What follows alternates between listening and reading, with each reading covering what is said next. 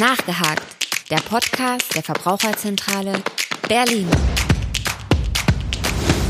Hallo und herzlich willkommen zu Nachgehakt, dem Podcast der Verbraucherzentrale Berlin. Mein Name ist Henning Kunz und bei mir sitzt heute mal wieder Eva Hage aus der Verbraucherzentrale Berlin. Hallo Eva. Hallo Henning. Wir werden uns heute mal mit dem Thema Verpackungen beziehungsweise noch genauer mit nachhaltigen Verpackungsmöglichkeiten beschäftigen und äh, wie immer, wir beginnen mal so im Supermarkt, auf der Straße, äh, wie auch immer, man sieht relativ viel Müll rumliegen. Ob das jetzt nur der Kaffeebecher ist, ob das irgendwie die Box vom Takeaway-Essen oder was auch immer ist, es fällt doch relativ viel an, man sieht viel auf der Straße rumliegen. Auf der anderen Seite hört man aber auch, dass die Deutschen jetzt angeblich Recycling-Weltmeister sind. Da stellt man sich ein bisschen die Frage, was stimmt denn jetzt eigentlich? Es gibt einfach kaum mehr unverpackte Ware im Supermarkt zu kaufen und auch Takeaway, wie du sagst, ist ein großes Problem. Alles ist in Flaschen, Bechern, Tütendosen und Kartons verpackt und hm. Man muss aber auch sagen, Verpackungen haben natürlich auch ihr Gutes. Schützen vor äußeren Einflüssen und verlängern auch die Haltbarkeit, vereinfachen vor allem den Transport und auch die Vorratslagerung. Ähm, genau, also ich habe neulich versucht, ein paar Erdbeeren ohne Verpackung zu kaufen und zu transportieren. ja, das War eine matschige Angelegenheit. Eine geben, ja. Deswegen, es ist schon klar, Verpackungen haben einen großen Nutzen, auch mhm sind eine wichtige Informationsquelle für Verbraucherinnen und Verbraucher. Also Lebensmittelkennzeichnung, ob es jetzt Inhaltsstoffe, Mengen oder auch die Siegel sind, ist natürlich eine wichtige Sache. Die Auswahl an Materialien ist natürlich groß. Es gibt Pappe, Papier, Glas, Metalle, Aluminium zum Beispiel auch, aber eben vor allem alles ist in Kunststoff verpackt, beziehungsweise Plastik. Mhm. Und je nach Materialart belasten Herstellung und Entsorgung die Umwelt unterschiedlich stark. Das Problem ist, es gibt wenig wirklich geschlossene Kreisläufe und vieles wird hergestellt, einmal benutzt und landet dann in der Verbrennungsanlage oder eben einfach irgendwo auf der Straße oder in der Natur. Und die steigenden Müllmengen, vor allem eben auch die Plastikverpackungen, stellen uns vor einer riesen Herausforderung. Also alles, das ganze Plastik gelangt ohne anständige Entsorgung in Böden oder Flüsse oder Meere und zersetzen sich nur wirklich sehr, sehr langsam. Mhm. Und wenn sie sich zersetzen, dann in das berühmte Mikroplastik? Richtig, das, das ist nämlich dann auch die Problematik, die daraus entsteht. Mhm und äh, gelangt in die Nahrungskette. Wir hatten schon die andere Folge mit meiner Kollegin Nicole Buko zum Mikroplastik. Die hat schon auch viele gute Tipps gegeben, wie man generell auf Plastik verzichten kann. Aber heute wollte ich eben auch noch mal drüber sprechen, was sind denn so ressourcenschonende Varianten von Verpackungen? Also wir haben auf jeden Fall ein Verpackungsproblem oder ein mhm. Müllproblem. Oder und, auch ein Plastikproblem. Und ein Plastikproblem vor allem. Und wie kann man denn da jetzt die ja, nachhaltigere Variante wählen? Ja, das klingt doch durchaus sinnvoll. Nun hat man jetzt in letzter Zeit so ein paar Schlagworte in dem Bereich gehört. Äh, Zero Waste, äh, Recycling ist natürlich immer wieder ein großes Thema, aber jetzt gibt's auch zum Beispiel abbaubares Plastik. Äh, was kann ich mir darunter vorstellen? Was sind jetzt konkret nachhaltige Verpackungen? Was gehört in diese Gruppe rein? Insgesamt gibt es gar keine genaue Definition für was ist, was ist die nachhaltigste Verpackung oder eine nachhaltige Verpackung.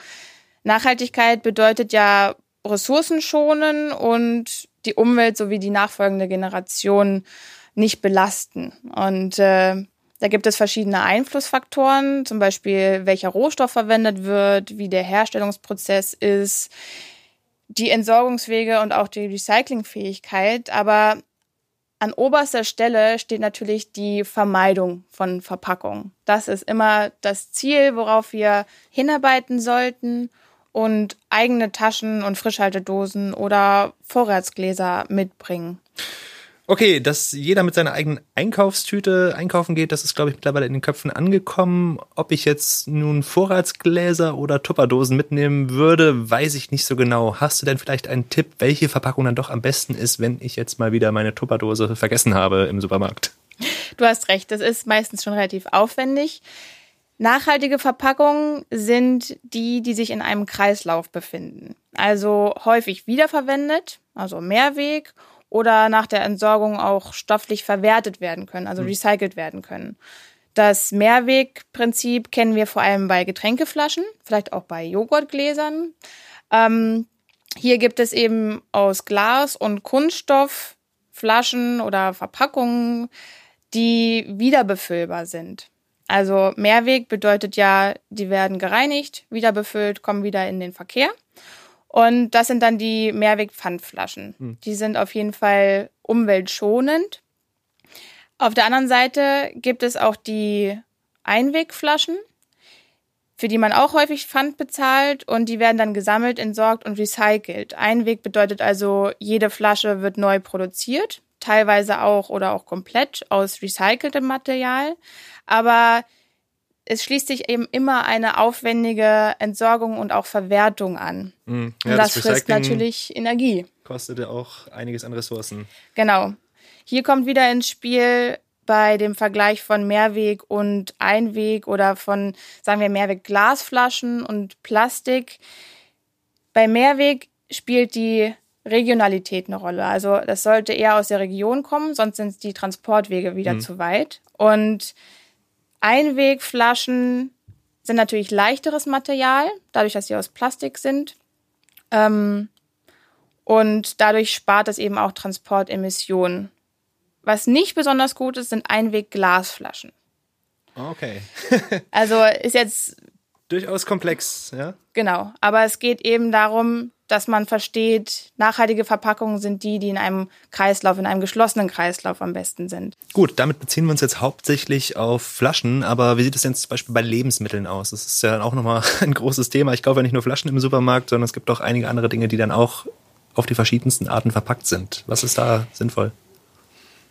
Gibt es da Mehrwegsysteme. Da sollten vielleicht. wir auf jeden Fall drauf achten. Und da ist es für den Verbraucher und die Verbraucherin vielleicht einfach, sich an der sogenannten Abfallhierarchie zu orientieren. Also es gibt im Kreislaufwirtschaftsgesetz heißt es äh, eine Regelung, die besagt, als an oberster Stelle steht die Abfallvermeidung. Die hatten wir gerade mhm. eben schon.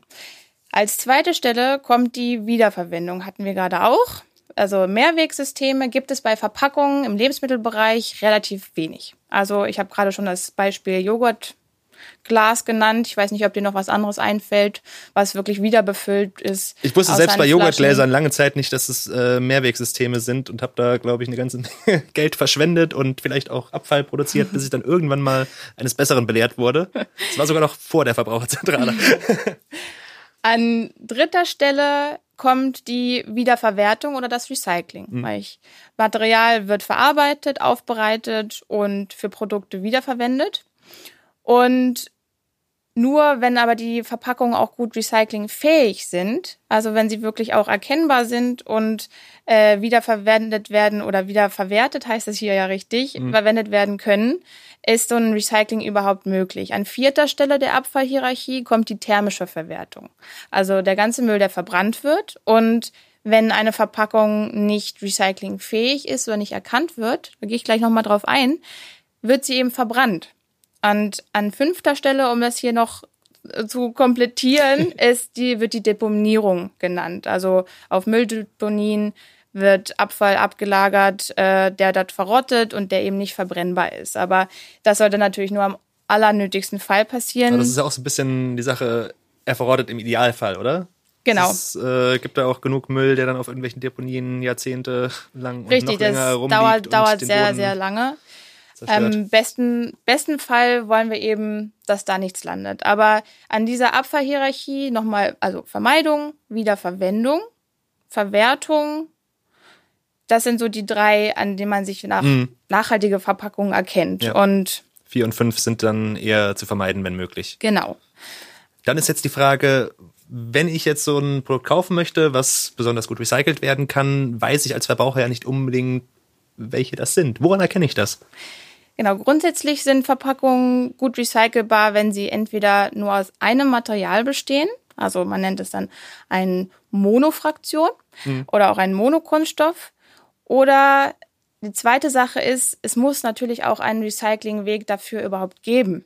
Also wenn es einen Sortierungs- und auch Weiterverwertungsmöglichkeit Weg dafür gibt, ist es möglich. Mhm. Wenn es dafür gar keinen Weg gibt, klar, landet es auch wieder in der Verbrennung. Und das dritte ist, wenn wir Verbraucher und Verbraucherinnen die unterschiedlichen Materialien, aus denen eine Verpackung auch bestehen kann, einfach trennen können und diese dann auch trennen, dann ist es wirklich gut recycelbar. Mhm. Wie du es am Anfang auch schon angesprochen hast, äh, wir gelten immer als Weltmeister in der Mülltrennung. Oft höre ich aber auch den Mythos, alles kommt doch sowieso in die gleiche Tonne, ja. wir müssen doch gar nicht trennen. Das stimmt so nicht. Also man muss wirklich ein Verständnis für den Entsorgungsweg haben, um dann auch zu verstehen, dass wirklich eine gute Trennung, auch ein gutes Recycling und damit auch eine Umweltschonung ähm, eintritt. Und man muss verstehen, wenn man das selber nicht gut trennt, wird es verbrannt, dann ist es verloren. Dann kann es auch nicht wiederverwendet oder verwertet werden. Und wenn man hier mal die einzelnen ja, Abfallwege durchgeht, wir haben die blaue Tonne, die Papier, Pappe und Karton reingehört. Das ist relativ gut recycelbar. Ist auch ein nachwachsender Rohstoff. Hier kommen übrigens keine Kassenbons und auch keine Taschentücher rein. Ja, das ist so ein So als kleiner Hinweis nebenbei. Ja, das und viele gerne falsch. als weiteren Weg gibt es eben auch das Altglas. Wir kennen das, wir trennen das sogar in unterschiedliche Farben. Also das sind alles Monomaterialien. Mhm. Das kann man sich vielleicht ganz gut vorstellen. Dann haben wir den gelben Sack oder auch die gelbe Tonne. Hier kommen, ja, wie gesagt, alle Plastik- und Leichtverpackungen rein und wir schmeißen das da rein und hoffen, wird schon irgendwie recycelt. Ja, ja, ja. Aber da sollte man dann auch genauer hingucken. Ne? Das hatten wir schon das Beispiel mit dem Joghurtbecher, wo man dann den Deckel im Zweifelsfall lieber mal abtrennen sollte. So sieht es nämlich aus. Das ist genau so ein gutes Beispiel für, dass man das trennen sollte, denn es ist wirklich abhängig von der Santieranlage und der Erkennbarkeit der Verpackung, was danach damit passiert. Also jetzt bleiben wir bei dem Beispiel mit dem Joghurtbecher. Mhm. Man stellt sich vor, dieser Joghurtbecher ist nicht getrennt, der Aludeckel ist noch auf dem Becher drauf und das läuft, die Verpackungen, die entsorgt werden, laufen auf einem Laufband durch die Sortieranlage und werden gescannt. Mhm. Und je nachdem, ob da gut erkannt werden kann, welches Material es ist, kommt es in die richtige Tonne, wo es danach sortiert wird. Wenn er aber jetzt scannt und sieht, ich habe einen Aludeckel und ich habe einen Plastikbecher, weiß der Scanner in dem Moment nicht, in welche Fraktion er es einordnen soll. Und im schlimmsten Fall landet es in der Restmülltonne. Es gibt auch eine Fraktion, die dann eben weiter verbrannt wird. Oder es landet in einer von beiden Tonnen und dort ist es natürlich dann eine Mischfraktion. Also das sind dann zwei Materialien. Am besten ist es natürlich, wenn das Material ganz rein ist und wirklich nur die eine Sorte von Kunststoff oder von dem einen Material. Gut, das ist natürlich ein Idealzustand, den wird man nie erreichen. Richtig, richtig. Aber das ist vielleicht, um ein bisschen verständlicher zu machen, unsere Trennungsleistung von den Verpackungen ist total ausschlaggebend für die ähm, für das Recycling danach. Hm. Und dass die recycelten Materialien können dann eben wieder als Sekundärrohstoff verwendet werden. Und ein weiteres Beispiel sind auch die schwarzen Kunststoffe. Also der Joghurtbecher ist ein Beispiel, das kann man gut trennen. Es ist eine Leistung von uns, aber schwarze Kunststoffe zum Beispiel. Wir hatten das, glaube ich, auch schon in dem Podcast Mikroplastik. Genau. Die können nicht erkannt werden. Das war für mich auch eine völlig neue Information. Und das sind sogenannte rußbasierte Kunststoffe, die nicht erkannt werden können. Und die landen dann auch einfach im Restmüll. Also mhm. da können wir nicht viel machen. Da können wir jetzt nichts trennen, sondern da ist der Hersteller gefragt. Oder im Zweifelsfall auch die Politik. Richtig. Da können wir nur äh, auslassen, ne? das dann einfach nicht kaufen. Oder ähm, ein anderes Beispiel ist die Full-Sleeve-Verpackung. Full Sleeve bedeutet, wir haben vielleicht so eine Waschmittelverpackung, Flüssigwaschmittel und da ist draußen rum nochmal so eine extra Folie. Mhm. Also es ist ein Plastikbehälter mit extra Folie drum, der nicht getrennt, getrennt werden kann. Da gibt es auch Seifenspender oder ja, Kaffee und Smoothie, manchmal. genau. Ja, kennt man. Das ist auch wirklich nicht gut zu recyceln, weil man diese beiden Materialien nicht trennen kann. Also du könntest jetzt eventuell diese Umhüllung oder dieses Full Sleeve, wie es heißt, abmachen. Ja, aber das ist natürlich doch etwas aufwendig. das ist mittlerweile gibt es manche Hersteller, die tatsächlich so eine perforierte kleine hm. ähm, Stelle, wo man das dann tatsächlich trennen kann, einbauen. Es ist aber wirklich noch nicht der Regelfall, leider. Nische, ja. Und wenn Lebensmittelverpackungen aus unterschiedlichen Materialien bestehen, das ist jetzt so ein Beispiel, wo man es nicht gut trennen kann. Aber es gibt natürlich auch noch die, das Beispiel, wo zwei verschiedene oder mehrere Kunststoffe miteinander verarbeitet sind. Also wir haben bei Lebensmitteln häufig sogenannte Verbundsverpackungen, sowas wie Chipstüten. Die sind sehr flexibel, mhm. brauchen aber auch so eine Barriereschicht, um gegen Sauerstoff und äußere Ausfl Einflüsse ähm, abgedeckt zu sein, geschützt zu sein. Und die lassen sich ja gar nicht mehr trennen. Auch nicht so gut wie wir wollen, können wir da nichts mehr trennen. Äh, ja, die Chipstüte aufzutrennen wird, glaube ich, dann doch eher schwierig. Richtig. Wow. Und ähm, okay. solche Materialien sollte man dann eben doch versuchen zu vermeiden und eher so, deswegen meinte ich am Anfang, am besten sind recyclingfreundliche Verpackungen, die, die aus einem Material bestehen oder die man gut trennen kann. Hm. Wow, okay, das war jetzt eine ganze Menge Informationen, aber äh, tatsächlich sehr interessant. Ähm, ich glaube, wir können das Ganze nochmal irgendwie kurz ein bisschen auf die wichtigsten Punkte zusammenfassen. Was ich tatsächlich jetzt am spannendsten fand oder am interessant oder am wichtigsten, dass wir mit diesem Mythos aufräumen, es kommt sowieso alles zusammen, man muss gar nicht trennen, weil das ist was, was man wirklich häufig gehört hat. Mag sein, dass das auch mittlerweile in den Köpfen ein bisschen ankommt, aber das kann man, glaube ich, nicht oft genug sagen man sollte immer trennen und je besser man trennt, desto besser ist es auch für die Umwelt und äh, desto weniger wird da am Ende auch verschwendet. Also es hat tatsächlich alles einen sehr großen Einfluss, was man da macht. Vielleicht nochmal Interesse halber eine kurze Nachfrage. Wie sieht es denn bei Getränkkartons aus? Das ist ja doch nochmal ganz interessant. Das sind ja dann auch verschiedenste Materialien, die da zusammenkommen, oder? Getränkekartons bestehen aus Papier, Kunststoff und Aluminium. Also es ist genau so eine Verbundsverpackung. Die haben allerdings einen gesonderten Recyclingweg, der wirklich nur für Getränkekartons ist. Also die werden als einzelne Fraktion gesondert sortiert und dann recycelt. Das heißt okay. wirklich, da gibt es einen Pfad. Das ist das Beispiel mit, ob es einen Recyclingpfad gibt oder nicht. Ja, hatten wir. und diese können dann eben, ist es ein aufwendiges Recycling, aber es gibt ein relativ gutes Recyclingverfahren dafür. Und da wird das dann in alle drei einzelnen Bestandteile aufgedröselt und mit aufwendiger ähm, Technik eben das Aluminium, Kunststoff rausgeholt und dann auch wieder verwertet. Okay, aber im Gegensatz zu den Chips-Tüten ist das tatsächlich möglich. Genau. Ja, wunderbar. Dann würde ich sagen, schließen wir das Thema jetzt auch mal ab und äh, gehen noch mal ein bisschen weiter, beziehungsweise gehen noch mal zurück. Wir hatten das ganz am Anfang mal, das Thema äh, Bioplastik, äh, beziehungsweise abbaubares Plastik. Da hatten wir jetzt noch gar nicht drüber gesprochen. Wo ist da eigentlich der Unterschied? Wie, wie setzt sich das konkret zusammen? Kannst du uns da so ein bisschen was zu erzählen? Der Begriff Biokunststoff ist auch nicht geschützt. Da muss man vielleicht ein bisschen unterscheiden zwischen den Begrifflichkeiten biobasierter Kunststoff, der besteht nämlich aus nachwachsenden Rohstoffen. Das heißt, hier werden Maisstärke oder Kartoffeln, Weizen oder Zuckerrohr verwendet, um den, um das Plastik, um den Kunststoff herzustellen. Hm. Das ist dann, wird dann bezeichnet als Bio-PET oder Bio-PE, ist meistens nur teilweise enthalten oder teilweise aus nachhaltigen, nachhaltigen sage ich schon, nachwachsenden Rohstoffen. Hm ähm, so 30 bis 85 Prozent. Das sind dann oh, okay. sogenannte Drop-ins. Hm. Und da werden natürlich keine oder weniger fossile Rohstoffe verwendet und es entsteht aber ein identisches Produkt.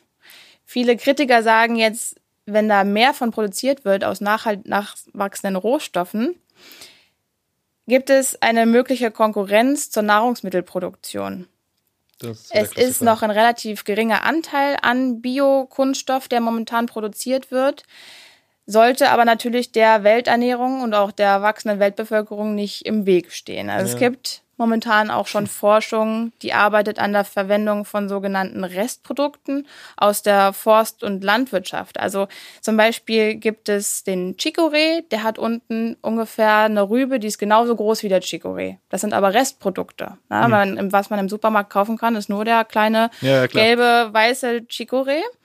Und was davon übrig bleibt, wird hier in einem Forschungsprojekt auch für die Produktion von Plastik verwendet. Also solche Produkte wären natürlich sinnvoll als nachwachsender Rohstoff zu verwenden. Okay, dazu jetzt mal eine kurze Nachfrage. Äh, wie sieht es denn da jetzt mit dem Thema Mikroplastik aus? Das ist jetzt vielleicht nicht ganz dein äh, Fachbereich, aber ähm, ich könnte mir jetzt vorstellen, du sagtest, es werden weniger äh, fossile Brennstoffe verwendet zur Herstellung, ähm, aber ja trotzdem welche. Und das heißt, irgendwie so ein Restplastik muss da drin ja enthalten sein, der dann bei der es, Zersetzung vielleicht auch wieder freigesetzt wird, oder? Es entsteht das gleiche Produkt. Also es ist immer noch genauso schlecht abbaubar. Okay. Es ist einfach nur nicht aus fossilen Rohstoffen, okay. also nicht aus Erdöl, sondern aus nachwachsenden Rohstoffen. Also es ist kein kompostierbarer Plastik oder sowas? Genau, das ist nämlich der Begriff biobasiert, heißt einfach nur aus nachwachsenden Rohstoffen kann man als nachhaltig sehen, weil man keine fossilen Brennstoffe, die endlich sind, verwendet. Aber ist das aber das Müll löst das gelöst, Müllproblem ja. auf gar keinen Fall. Ähm, da kommt wieder jetzt der Begriff kompostierbar oder biologisch abbaubar ins Spiel. Da ist auch so ein bisschen schwierig, weil viele kompostierbaren Plastiksorten sind auch biobasiert. Also sind auch aus nachhaltigen Rohstoffen. Wenn die beides mhm. sind, ist natürlich ganz praktisch. Dann bauen sie sich schneller ab. Ähm, klingt erstmal ganz gut, aber man muss dabei bedenken, biologisch abbaubar heißt hier unter besonderen speziellen Bedingungen abbaubar. Also man kann es leider nicht einfach auf den Biomüll oder in den Biomüll, auf den Kompost oder in die Natur schmeißen. Ja, das wäre auch zu einfach ähm, da es immer noch zu lange dauert, um das abzubauen. Es geht insgesamt schneller, aber eben nicht schnell genug. Und auch in so Biogasanlagen ist die äh, Verweildauer von drei bis sechs Wochen noch nicht ausreichend. Mhm. Es müssen bei dem Abbau von diesem biologisch abbaubaren Plastik eben auch mindestens 70 Grad vorherrschen, damit es sich schneller abbaut. Und das wird bei einem heimischen Kompost gar nicht erreicht. Da wird zwar ein bisschen warm, aber 70 Grad sind schon relativ hoch. Hm.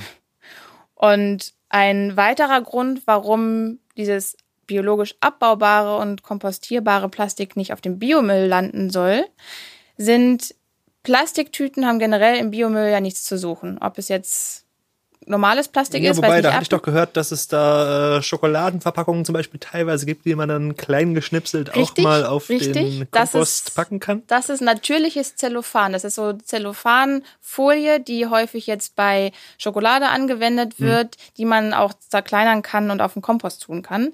Das ist aber nicht dieses abbaubare Plastik. Okay. Da muss man ein bisschen unterscheiden. Dieses abbaubare Plastik, da das steht häufig ähm, auf so Folien oder auch auf Mülltüten drauf, aber diese Folien sind dann in Verpackungen eingelassen. Also es sind ähm, nicht so ganz, ganz dünne Folien, sondern eher so ein bisschen festere. Mhm. Da steht dann biologisch abbaubar drauf.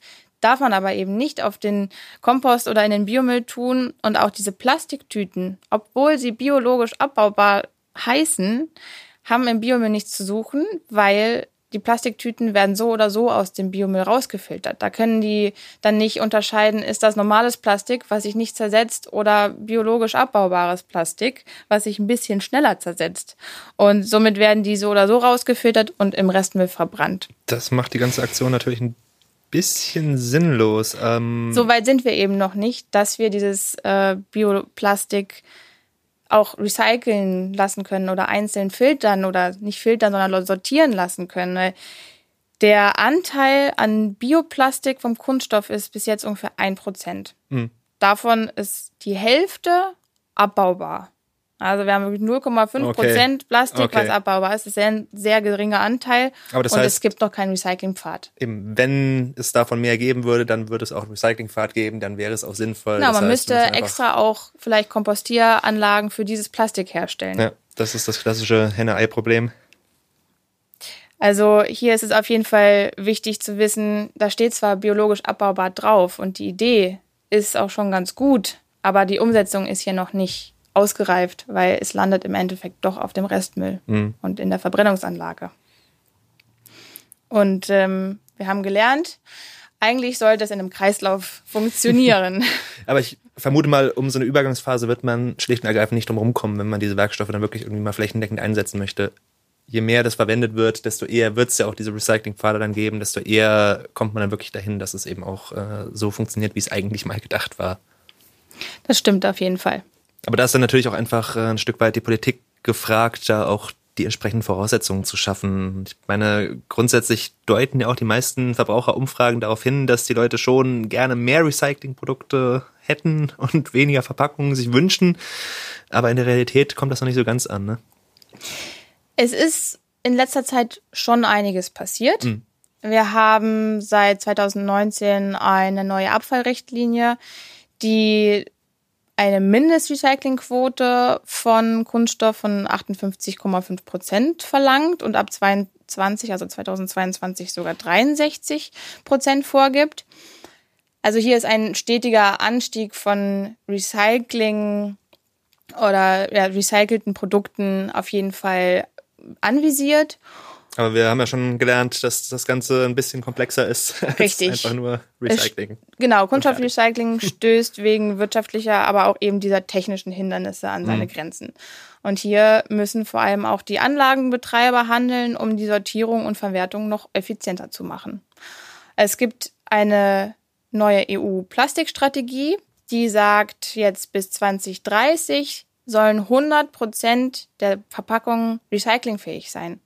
Also das ist schon mal eine sehr, sehr gute Vorgabe. Ich meine, bis ja. 2030 haben wir noch zehn Jahre. Aber die Hersteller werden hier in die Verantwortung genommen und der Rezyklateinsatz, also der, die Verwendung von recyceltem Material soll auch gefördert werden. Auch hier gibt es ab 2030 eine Vorgabe, die sagt, dass sämtliche Plastikflaschen mindestens 30 Prozent aus recyceltem Material bestehen sollen. Mhm. Eine Vorgabe für Bioplastik gibt es hier jetzt noch nicht. Aber ich denke, viele haben es auch schon mitbekommen. Es gibt jetzt ab Juli 2021 dürfen keine Strohhalme, Wattestäbchen oder Einweggeschirr, also dieses Einwegverbot äh, an Plastik wurde auf jeden Fall durchgesetzt. Und das ist ein kleiner Schritt, auf jeden Fall. Es ist aber leider noch nicht viel gewonnen, wenn Einwegprodukte aus Plastik einfach nur durch andere Materialien ersetzt werden. Mhm.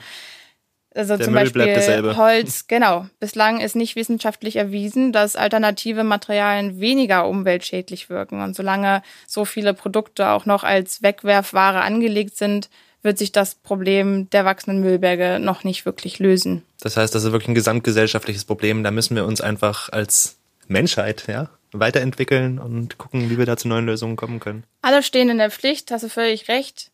Wir haben vielleicht heute ein paar Informationen äh, gelernt, wie wir als Verbraucherinnen und Verbraucher da unseren Teil zu beitragen können. Und alle anderen müssen natürlich auch weiterdenken, Hersteller und Händler. Und ähm, wir können aber an der Stelle auch mit gezielten Käufen und mit unseren Informationen und Hintergrundwissen, was wir jetzt haben, eben auch dahingehend ein bisschen steuern. Es ist immer die Aussage der Hersteller und auch Händler, der Verbraucher möchte dies, der Verbraucher möchte das und da können wir natürlich auch einen großen, haben einen großen Steuerungseffekt. Mhm.